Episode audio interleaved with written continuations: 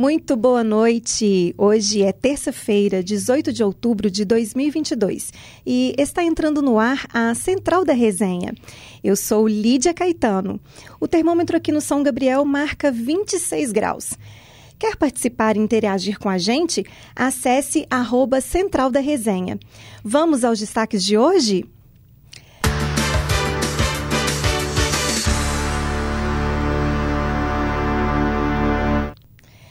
Feminicídio. Homem brocha durante sexo e mata companheira em Santa Luzia, na Grande BH. As informações é com Christian Maia. Um homem de 44 anos está sendo procurado pela polícia suspeito de matar uma mulher de 51 dentro de uma casa no bairro Azteca, em Santa Luzia, na Grande BH. O caso aconteceu após o homem brochar durante o ato sexual. O ato foi registrado na noite desta segunda-feira, 17 de outubro. De acordo com o boletim de ocorrência da Polícia Militar, o casal estava tentando manter relação sexual, entretanto, o homem não teria conseguido se excitar. A mulher então zoou o seu parceiro e ele não gostou da atitude da esposa e a golpeou com uma faca. Após o crime, ele foi para a casa da irmã e contou o ocorrido. A mulher foi até o local e constatou a morte da vítima. O homem fugiu e não foi mais visto. De acordo com a irmã do autor, ele é usuário de drogas e teria usado cocaína antes do crime. A faca utilizada no assassinato estava ao lado do cadáver. A polícia civil já investiga o caso. A que ponto nós chegamos em Lavínia? Exatamente. Ontem eu noticiei aqui, né, que o caso do, do homenagem que acabou, tipo assim, com a, a mulher sendo morta lá em Patos de Minas. E hoje é o Christian noticiando isso e, acaba, e você percebe que a cada dia que passa a gente está noticiando mais sobre os feminicídios, está sendo mais aberto e, e, não, e cada hora uma situação mais inusitada do que a é, outra, né? tipo... né? Mais assim, louca do que a outra. É, exatamente. É, vamos falar agora de política. É, Mora Moraes de Moraes dá 48 horas no Ministério da Defesa para entregar documentos de eventual auditoria nas urnas. As informações é com Regina Moraes. O ministro Alexandre de Moraes, presidente do Tribunal Superior Eleitoral, TSE, pediu ao Ministério da Defesa que apresente cópia de documentos sobre eventual auditoria feita nas urnas eletrônicas no primeiro turno das eleições deste ano. Alexandre de Moraes tomou a decisão ao analisar um pedido apresentado pelo partido Rede a legenda argumentou que o presidente Jair Bolsonaro, do PL, candidato à reeleição, defendeu em uma live que fosse feita auditoria nas urnas e que não fosse pela própria Justiça Eleitoral. O conteúdo da decisão de Moraes determina ao Ministério da Defesa que, no prazo de 48 horas, preste as devidas informações mediante a apresentação de cópia dos documentos existentes sobre eventual auditoria das urnas com a correspondente fonte do recurso empregado já é sabido que as conclusões da auditoria foram entregues ao presidente Jair Bolsonaro dias após a realização do primeiro turno, mas o Ministério da Defesa informa que não tem data definida para divulgar os resultados. Na decisão, Moraes afirma ainda que é preciso avaliar se a conduta do Ministério da Defesa pode configurar desvio de finalidade. As notícias de realização de auditoria das urnas pelas Forças Armadas, mediante entrega de relatório ao candidato à reeleição, parecem demonstrar a intenção de satisfazer a vontade eleitoral manifestada pelo chefe do executivo, podendo caracterizar em tese desvio de finalidade e abuso de poder, escreveu Moraes. Sem jamais ter apresentado provas ou sequer indícios de irregularidades, Bolsonaro e seus apoiadores atacam o sistema eleitoral e as urnas eletrônicas, repetindo fake news já desmentidas pelos órgãos oficiais. A rede argumenta que Bolsonaro busca desacreditar o sistema eleitoral e fragilizar o Estado democrático de direito, inclusive buscando atribuir às Forças Armadas a indevida função de poder moderador. Sofrimento mental por causa da política aumenta na reta final da campanha. Regina. Segundo reportagem especial da Folha de São Paulo, 24 horas após a divulgação dos resultados do primeiro turno das eleições, o psicólogo Mário Felipe de Lima Carvalho foi procurado por três pacientes de seu consultório particular no Rio de Janeiro. Eram pessoas negras, nordestinas, duas delas mulheres, que relatavam ataques xenofóbicos no trabalho e pediam para adiantar a sessão de terapia. Vieram outros casos. Na semana seguinte, o psicólogo que coordena o projeto de roda de escuta Vozes e Cores para pessoas LGBTQIA, na UERJ, Universidade Estadual do Rio de Janeiro, precisou organizar um encontro online sobre sofrimento político para atender a demanda. Os participantes eram universitários de até 22 anos, preocupados com o futuro, e pessoas com mais de 60 que falaram sobre filhos e netos. Há esse incômodo, esse medo de uma escalada na violência. Por enquanto, as queixas giram em torno de olhares, comentários, assédio moral. O receio é de que isso vire violência física. Esse assédio traz efeitos como crises de ansiedade e medo de sair na rua, diz o professor. O cenário observado por, por, profissionais de saúde mental é o mesmo em diferentes estados do país.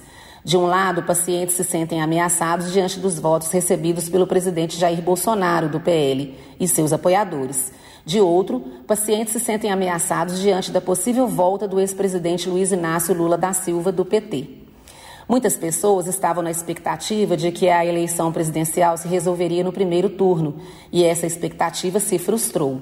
O efeito em alguns foi ansiedade e medo, em outros, a sensação foi de grande exaustão e cansaço emocional, que se traduziu em sonolência e estafa física, diz o psicólogo Lucas Veiga, que atende pacientes de todo o país. Os especialistas avaliam que, para muitos brasileiros, a divisão vista em 2018, quando política virou tema de terapia, se intensificou nessas eleições. Há uma dimensão de urgência bem maior a precarização das condições de vida associada aos efeitos psíquicos da pandemia do coronavírus, formaram um caldo de cultura preocupante no que se refere à saúde mental diz Ronildo da Silva, psicanalista e pós-graduando em filosofia na Universidade Federal do Pará, UFPA, que presencia esse agravamento no consultório particular e na rede pública de Belém. Com a experiência de 2018, alguns eleitores podem ter aprendido a equilibrar o envolvimento político com práticas de autocuidado para outros, no entanto, as eleições têm funcionado como gatilho, resgatando traumas, sentimentos de medo, angústia e conflitos, de acordo com os psicólogos consultados. Há uma depressão em relação ao Brasil que chega ao consultório. Isso indica um impacto emocional grave e grande, não só naquilo que está acontecendo nas eleições, mas em relação ao país de forma geral, complementam os psicólogos. No relacionamento com familiares e amigos, os embates deram lugar ao silenciamento numa tentativa de evitar rompimentos. Deixar de falar sobre política tem sido a principal estratégia adotada por pacientes do psicólogo e professor da UFMG, Universidade Federal de Minas Gerais, Fábio Belo. Belo acrescenta que o enfraquecimento das relações familiares por divergências políticas começou a chegar ao consultório a partir das eleições de 2014. Neste ano, ele conta que ouviu pacientes em crise ao descobrirem um posicionamento político divergente do marido ou da mulher. Para muitos, o diálogo se tornou raro o futebol semanal, a ida ao clube e a visita ao tio viraram atividades insuportáveis por forçar a convivência com eleitores do candidato rival. Essas alterações na rotina servem como indicativo do grau de interferência emocional causada por estas eleições. Os profissionais reforçam que é importante ter práticas de autocuidado nesse período e também buscar atendimento profissional se preciso. Ter atividades de lazer, buscar grupos de apoio e evitar o uso abusivo de redes sociais são práticas que ajudam também. No campo das relações afetivas, a recomendação é que a pessoa fortaleça vínculos com quem possa compartilhar angústias sobre o período. Nos relacionamentos onde há divergência, o afastamento temporário pode ser a melhor opção, além de aprender a respeitar a opinião divergente do outro. Reconhecer isso, apesar de ser uma difícil tarefa em momentos de extrema polarização política, é algo que contribui para a nossa saúde mental. Obrigada, Regina. É, campanhas contra poliomielite e de multivacinação são prorrogadas até 24 de outubro. O repórter Christian, Christian Maia tem mais informações. As campanhas nacionais de vacinação contra a poliomielite e de multivacinação serão ampliadas até o dia 24 de outubro. A Secretaria de Estado de Saúde de Minas Gerais e a Prefeitura de Belo Horizonte comunicaram a prorrogação de suas campanhas para a mesma data. O objetivo da campanha é alcançar a meta de 95% de crianças menores de 5 anos vacinadas contra a polio. Até o momento, apenas 78,34% do público-alvo da campanha foi vacinada em Minas Gerais, e apenas a Unidade Regional de Saúde de Pato de Minas, no Triângulo Mineiro, está acima da meta, com 99,7%. Na multivacinação, 827.106 doses foram aplicadas em crianças e adolescentes. A meta dessa campanha, no entanto, é utilizar a caderneta de vacinação dos menores de 15 anos de idade que ainda não foram vacinados ou estão no esquema incompleto. A vacina contra a poliomielite deve imunizar crianças na faixa etária de 1 a 4 anos, 11 meses e 29 dias. Aquelas que tiveram o esquema básico completo com as três doses de vacinação injetável devem ser imunizadas com a vacina oral. O último samba do ano chega em Belo Horizonte em dezembro com vários artistas e programação especial. A reportagem é de Júlia Sobral. Boa noite, Lídia. Boa noite para quem está ouvindo. O último samba do ano chega em BH para animar os pagodeiros de plantão. No dia 17 de dezembro, às 16 horas, a capital mineira recebe esse show espetacular com grandes nomes da música, como Belo, Ferrugem, Dilcinho, Sorriso Maroto, Mumuzinho, Pichote, Chão de Harmonia e Menos é Mais. O show acontecerá pela primeira vez no Mineirão, mais especificamente no gramado do estádio. Os setores são todos open bar, são eles cadeira open bar, espaço VIP open bar e front stage open bar. Os preços variam entre 90 e 220 reais e podem ser comprados no site da Central dos Eventos. As vendas começaram no dia 10 de outubro, então corre para garantir o seu. E se você ficou interessado, vale a pena conferir toda essa programação e curtir o pagodinho com os amigos. Júlia Sobral para a Central da Resenha. Obrigada, Júlia. BR 381. Menino morre atropelado e mãe é socorrida em estado grave ao Hospital João 23. Christian Maia traz as informações. Um menino de 5 anos morreu em um acidente na BR 381, na altura de Ravena, distrito de Sabará, na região central de Minas Gerais. A mãe dele, de 22 anos, ficou gravemente ferida e foi socorrida pelo helicóptero da Polícia Civil para o Hospital João 23, na capital. As vítimas foram atropeladas por um caminhão que seguia no sentido Vitória. De acordo com o Corpo de Bombeiros, a criança chegou a receber os primeiros atendimentos médicos, mas não resistiu e morreu ainda no local. O trânsito ficou interditado para os trabalhos. Equipes do Corpo de Bombeiros, SAMU, Polícia Civil, Polícia Militar e Polícia Rodoviária Federal estiveram no local para acompanhar os trabalhos. Até o momento, o estado de saúde da mãe é grave. Repórter Christian Maia para o Central da Resenha. Saúde aí para essa mãe, né, gente?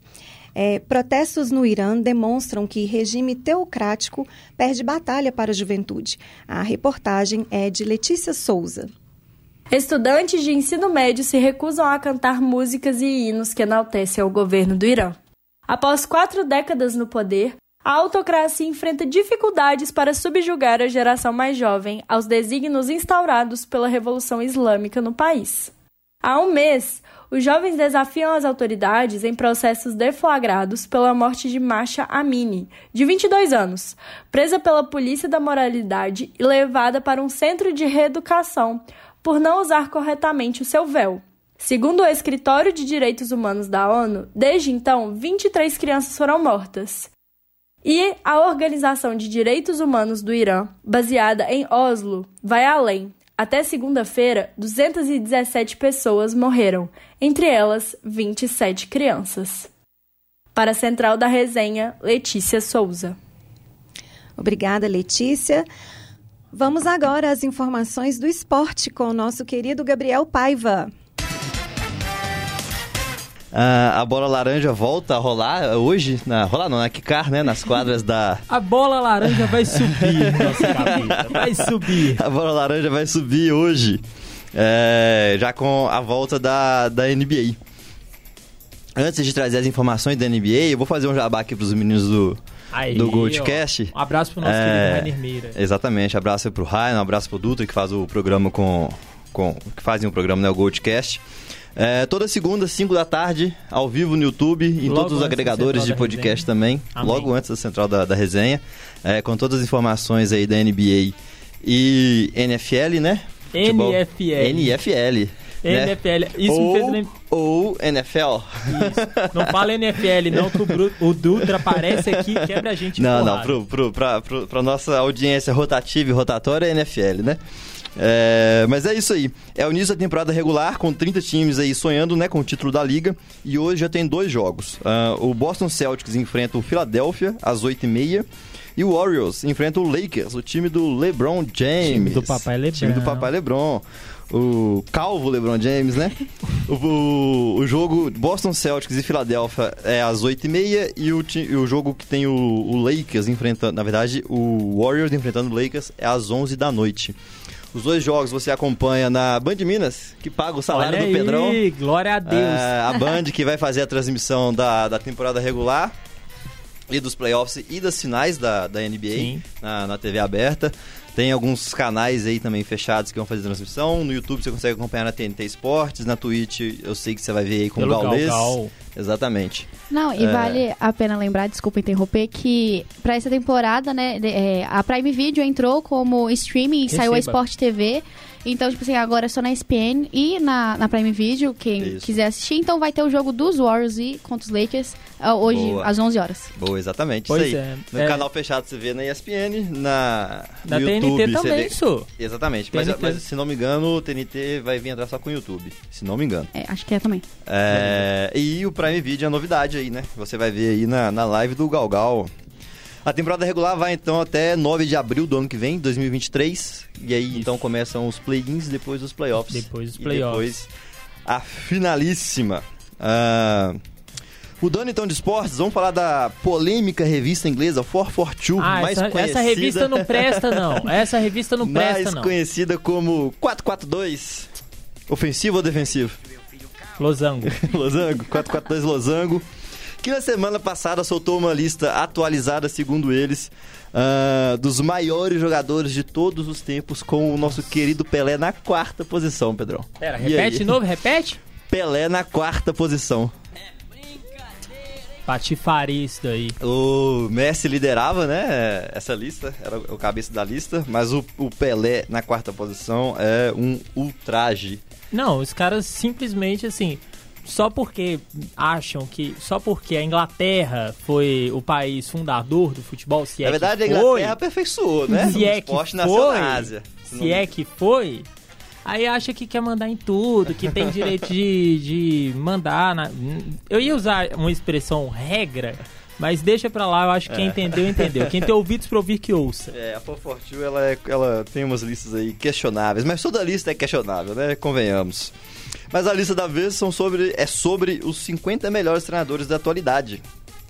A lista é liderada por ninguém mais, ninguém menos do que Pep Guardiola, do Manchester City. O gigante Manchester City que contém um total de zero, Zero! Champions League. É, mas a, por que, que é notícia pra gente? Porque a lista tem Tite, treinador da seleção brasileira, Olha aí. na 32ª posição. E na frente do Tite está Abel Ferreira do Palmeiras, em 26º. Ai, ai. Ô, eu, eu tô falando que essas, essas listas. É, é igual ontem mesmo, a gente trouxe aqui, né? Lavínia trouxe muito bem sobre a questão da, da lista do, da Bola de bola ouro. de ouro. Vinícius Júnior não tá num top 5 É entre um os melhores jogadores. É um ultraje É um pela ultraje. temporada que ele fez. O Gavi, que não sabe nem amarrar a chuteira, ser o Golden É. Boy, é um ultraje. Exatamente. Não, Então, e, assim- e tipo assim, na do melhor, né, o sub-21 e tudo mais, o, o Bellingham não tá, tipo assim, nem no, tá, no- no pódio. oitavo, É, engano, acho que ele né? tá em quinto, ele não tá ali É. no pódiozinho, um, tipo assim, beleza, o Gavi ter sido, porque tem toda a coisa da seleção Aham. espanhola e tudo mais, só que ele não está, pelo menos, tipo assim, na segunda ou na terceira colocação, é uma coisa muito esquisita, É muito, esquisita, não faz, o Be- não o faz Bellingham já é, ele já é cotado aí pelos grandes clubes aí. O Liverpool sonha com ele, já... O Liverpool já prometeu colocar a mala de dinheiro na, na mesa do, do, Do Borussia. Borussia. Eu e- acho que o City devia levar ele pro Haaland e ele voltar a jogar juntos. Só acho. É, faria uma, uma baguncinha ali naquela cidade chuvosa e chuventa de, de Manchester. Vinter. Mas, é, a lista é essa. Abel Ferreira em 26º. Uai, Na verdade, sim, o Abel Ferreira a gente sabe não é brasileiro, né? Mas tá fazendo um pequeno sucesso Isto é aí no tudo Brasil. para o caldo do meu vizinho que só falava de mim e ficava a me caçoar. É para tu ficar quieto. É, alguma objeção, Abel Ferreira, nessa lista? Assim, mas a frente do Tite é. Essa é a objeção. Ele é, tá à é a única objeção, não tem. Pois é, eu também eu, eu acho bastante questionável ele estar à frente do Tite, porque se a gente for analisar aproveitamento, o aproveitamento do Tite na seleção brasileira é absurdo. absurdo. é não, absurdo. e a própria postura engano, dele. Ah, se não me engano, o aproveitamento do Tite na seleção é acima de 80%. Sim. Não, eu, dá para contar nos dedos as derrotas que o Brasil teve é, ao longo de o que? Seis anos de. Seis anos, a gente assumiu em 2016. Isso. Foi no jogo contra o Equador lá, 3x0 Brasil.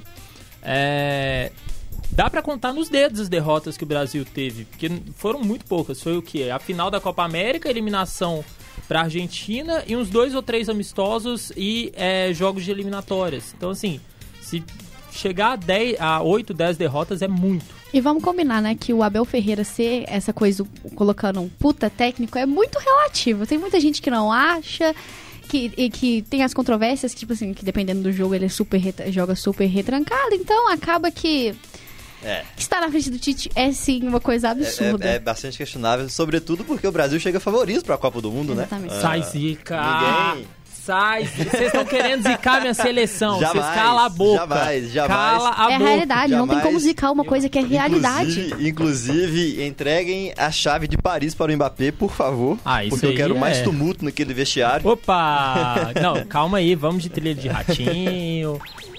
Eu quero mais casos de família naquele vestiário. Qual é a porradaria da vez? É, um, a nota triste aí fica pelo, pelos jogos de final de semana do, do, Campeonato Brasileiro Série A e Série B, né? Vasco e Esporte Vasco, melhor dizendo. Sim. Lá no, no Recife. É uma confusão generalizada. É, polemizaram bastante a, a, comemoração do Raniel que teria provocado né, a confusão. Eu, particularmente é, discordo. Acho Também que o jogador, o jogador que faz o gol tem um direito de comemorar, o torcedor tem um direito de comemorar e o direito de provocar, porque faz parte do jogo a provocação. O torcedor que tá lá, ele tem que saber é, absorver essa provocação e provocar quando for o momento dele, né? Não, e, é uma... É, e nada justifica você partir pra selvageria, invadir o estádio, quebrar o portão, bater em, em bater bombeiro, em, bater, bater em segurança bater deitada. Na, bater a bombeira, deitado, a bombeira que tava deitada. Não, e a maior comparação que eu vi que faz sentido é que se fosse culpa mesmo do Raniel ali, a provocação, imagina o que tinha acontecido com o Messi dentro do Bernabéu. Pois quando é. ele pega e tira a blusa e faz assim. Exatamente. assim. Mas assim, sendo e muito sincero... depois o Cristiano Ronaldo retribui é, em campo nu, tira então, a camisa também mostra. Acaba que não é culpa, tipo assim, é. É, é, não é culpa do jogador. Tipo assim, o jogador tá ali pra... É, é o que estão falando aqui, daqui a pouquinho não vai poder nem comemorar um gol. É, porque tudo tá virando exatamente. uma maneira de é, é, tudo provocação, não pode, então. Não, e, e assim, desde que, né, que ele não, não, cometa nenhum crime durante a provocação, não ofenda ninguém, eu acho que ele, ele tá no direito dele de fazer, ainda mais que tem uma história ali por trás, né? Que ele é um jogador que ele é criado pelo Santa Cruz, então durante o jogo já havia uma hostilidade e torcedor com ele. Do Santa, e né? torcedor do Santa. Então durante o jogo já tinha uma hostilidade da torcida do esporte em relação a ele e tal. E quando ele fez o gol, ele foi lá e retribuiu as provocações que ele recebeu. E eu sou muito a favor de que essas coisas aconteçam, né? De que um jogador seja provocado porque jogou no rival, e que quando ele faça o gol, ele vai lá na torcida e mande a torcida calar a boca, fala que tá aqui. É, eu acho que essas coisas fazem parte do futebol. Eu só acho muito incoerente, vocês trouxeram muito bem o exemplo de, de Messi e Cristiano Ronaldo, só que uma coisa que me pega é uma, o que teve de gente que desceu o cacete na postura do Raniel e que enaltece Sim. a postura de Messi e Cristiano Ronaldo é brincadeira. É brincadeira. Ah, não, é porque futebol europeu para eles é ah, pode é. tudo. É, ah, é lindo, é, é maravilhoso. É lindo, né? Na Europa tudo é lindo. Não, se eles invadirem campo lá na Europa, é eles vão achar perfeito. Se acontecer aqui no Brasil, não pode. Então é. Na Europa tudo é lindo, tudo é lindo. Já que a gente já tá falando de futebol há algum tempo, aí vamos falar de Copa do Brasil, né? E falando em futebol e falando de Tite também, por que não falar do Corinthians, que embarcou hoje para o Rio de Janeiro? que embarcou então para o Rio de Janeiro hoje, onde ele vai enfrentar amanhã o Flamengo na finalíssima da Copa do Brasil. É, o Timão viu vários torcedores fazerem uma grande festa na porta do CT Joaquim Grafa, né, em apoio ao, ao, time corintiano. E teve também a questão do, do próprio treino aberto lá na, exatamente, na arena, né? Exatamente. É, o jogo é amanhã, às 9h45, no Maracanã, o maior palco do futebol brasileiro, depois do Mineirão. Fatos. é, o primeiro jogo ficou em 0x0 e não tem gol qualificado. Então, qualquer empate amanhã a gente tem disputa de pênaltis. Eu, particularmente, estou torcendo por um empate de 1 a 1 até 10 a 10 para mim tá excelente. Pra gente ver uma disputinha de pênalti, já que eu não torço nem para, nem para Corinthians, nem para Flamengo, É, exatamente nessa isso. final aí. Na Quem- verdade, É, Só não gosta de pênalti em, em final quem tá torcendo pro time que tá na final. exatamente. justo. Quem, se não, se não- é, Exatamente. dois times que não tem, vai mudar nada pra você, o pênalti é a melhor coisa pra se assistir. Mas assim, Exatamente. Ou pra entre- quem não tem o Fábio no É. gol, né? Não, entre Corinthians e Flamengo, sendo muito sincero, é igual o jogo de sábado entre Flamengo e Atlético. Eu torço pro meteoro, eu torço pra briga, eu torço pra confusão. Então, é. A minha expectativa é que, que tenha um programa do Ratinho ali, o pessoal saia na mão, Vou te fazer, sem sair vou na te mão. fazer uma, uma, uma pergunta, então, Lá vem. baseado no seu coração. Ih! Você prefere, em, em- em- não sendo uma possibilidade do Meteoro, você prefere o Corinthians campeão por causa do Ronaldo ou o Flamengo campeão com gol da Rascaeta pra fazer o Corinthians sofrer 2018 de novo? Numa boa, Corinthians. Corinthians campeão? Corinthians campeão. Mas eu sei, mas a minha, o meu racional diz que o Flamengo leva. Eu que Flamengo, o Flamengo, o Flamengo leva. tem mais elenco, o Flamengo é melhor treinado, Dorival melhor treinado pelo eu acho, do- eu acho que o trabalho que o Dorival fez ao longo dessa temporada é muito mais consistente, muito melhor. Eu calma acho- aí, calma eu aí, eu calma acho- aí, calma. Deixa eu dar a- as boas-vindas aqui pro nosso João Oliva, que já chegou, já chegou aqui ensandecido, on fire. O Boa maior noite, João. clubista de Boa PUC noite. Minas. Não, mano, falar isso, o Dorival, cara, ele só fez o que qualquer um tinha que fazer, cara. Fez o simples. Não, Então, eu, eu gosto Mas o Vitor Pereira é melhor, melhor treinador. Eu acho que ele no. Se ele tivesse no. No Flamengo, inclusive, eu acho que o Flamengo, rapa, infelizmente, rapava os três. Né? Vamos torcer pra eles não ganharem nada. Aconteceu uma... Nossa, toma esse microfone. Olha, eu, eu gosto muito do trabalho do Dorival, gosto do- dos trabalhos do Dorival, inclusive. Acho que tem muito dedo dele no time do Flamengo, sim. Mas eu acho que o trabalho do Vitor Pereira, além de ser muito bom, era um trabalho muito mais difícil de ser executado, É. porque tem um elenco mais curto, é, precisa, ele tem mais necessidade de dosar alguns jogadores, como o Renato Augusto, por exemplo, que na minha opinião é um cracaço de bola, desfila em campo. É, mas já, tá, já, né, já tem uma certa idade, não tá em forma, a gente vê que claramente ele tá, ele tá acima do peso, tá mais pesado. Então acho que o trabalho do Vitor Pereira era mais complicado. Era não, né? É mais complicado. Ah, uma última informação dessa partida, então, é que provavelmente o substituto de João Gomes, que tomou o terceiro amarelo, deve ser o Vidal, o chileno. Ô, uma pergunta. Dorival ou Pesolano? Pessolano daqui até na Etiópia. Então o Dorival já não é melhor. não, não é isso tudo. Não, tô brincando, assim, racionalmente, o Dorival já se provou muito mais vezes que o Pessolano. É, mas o Pessolano é um jogador de muito potencial, ele vai ser, acho que ano que vem, né, na Série A, ele vai, vai ter o teste Cair de na fogo dele. 18ª rodada. Nada, nada. Mas, já que a gente tá falando de Pessolano, então vamos falar de Série B, né? Vamos falar do campeonato que importa. É, da Copa do Brasil para a Série B, então, né? Pouquíssimas pessoas sabem, mas o Cabuloso joga hoje. e as informações, quem vai trazer pra gente é a Lavínia. Muito boa noite a todo mundo, boa noite quem tá nos ouvindo, nos assistindo aqui. E bora falar do lado azul da Lagoa. Bora! O, Cru- o Cruzeiro entra em campo hoje às 9h30 contra o Guarani, que a partida é válida, pela 36ª rodada da Série B. Estamos acabando já, né? O campeonato que importa tá acabando. E então, a part... é, pra partida de hoje, a equipe é, Celeste tem sete desfalques pra conta, né? Stênio e Rafa Silva, que estão em recuperação pelas suas respectivas cirurgias. O Chay, o Gasolina e Neto Moura, que estão fora por causa de lesão. Matheus Bidu não joga por questão contratual, vale lembrar que ele é lateral esquerdo emprestado do Guarani. E o Zé Ivaldo está fora por causa do terceiro amarelo. E além dos desfalques, né, que já atrapalham um pouquinho, vale mencionar aqui também que o time tem cinco jogadores pendurados para essa noite. É Bruno Rodrigues, Edu, Brock, Jajá e Rafael Cabral. Então é bem complicado, mas o Pesolano tem um, bastante, uma lista bastante de relacionados. Então, co- contando com os goleiros Rafael Cabral e Gabriel Mesquita, os laterais Giovanni, Jesus e Kaique, os zagueiros Brock, Lucas Oliveira, que voltou por causa da suspensão, Luiz Felipe e Juan Santos, os meias Daniel Júnior, Felipe Machado, Léo Paz, Pedro Castro, Xavier e William Oliveira. E lá na frente, Breno, Bruno Rodrigues, Edu, Jajá, Juan Christian, Lincoln, Luvanor e Rodolfo. Depois de duas derrotas seguidas, né? O, o time, o Pesolano, a equipe técnica, os, os cruzeirenses, todo mundo quer uma vitória, quer voltar e, e todo mundo falando que o Cruzeiro deslizou na hora que tinha que deslizar, que agora vai atrás dos três pontos. E vamos torcer que isso aconteça mesmo. Pra quem não estiver lá no Gigante da Pampulha assistindo o jogo às nove e meia, a transmissão vai ser pelo Premier. Então, é com você, Cadu. Muito obrigado, Lavínia. De um lado da lagoa para o outro, então. Vamos falar com um repórter mais clubista sobre Do o lado galão B. da Márcia. Para o lado A da lagoa. Bordão de sempre. Boa noite, massa atleticana. Bora falar de galão. Um dia sem muitas movimentações na cidade do Galo. O Atlético segue preparando para enfrentar o Fortaleza na próxima segunda-feira no Castelão.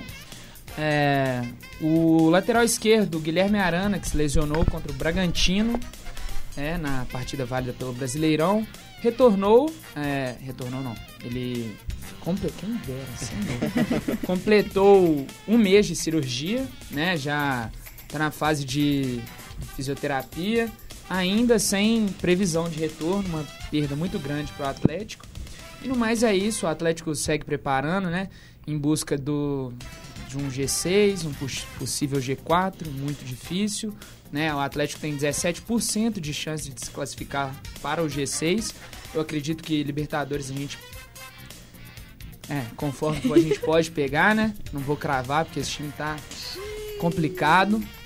Mas o Atlético busca isso, né? É, encontrar o caminho das vitórias seguidas, né? Porque não ganha três partidas seguidas desde junho, ou seja, quatro meses, né?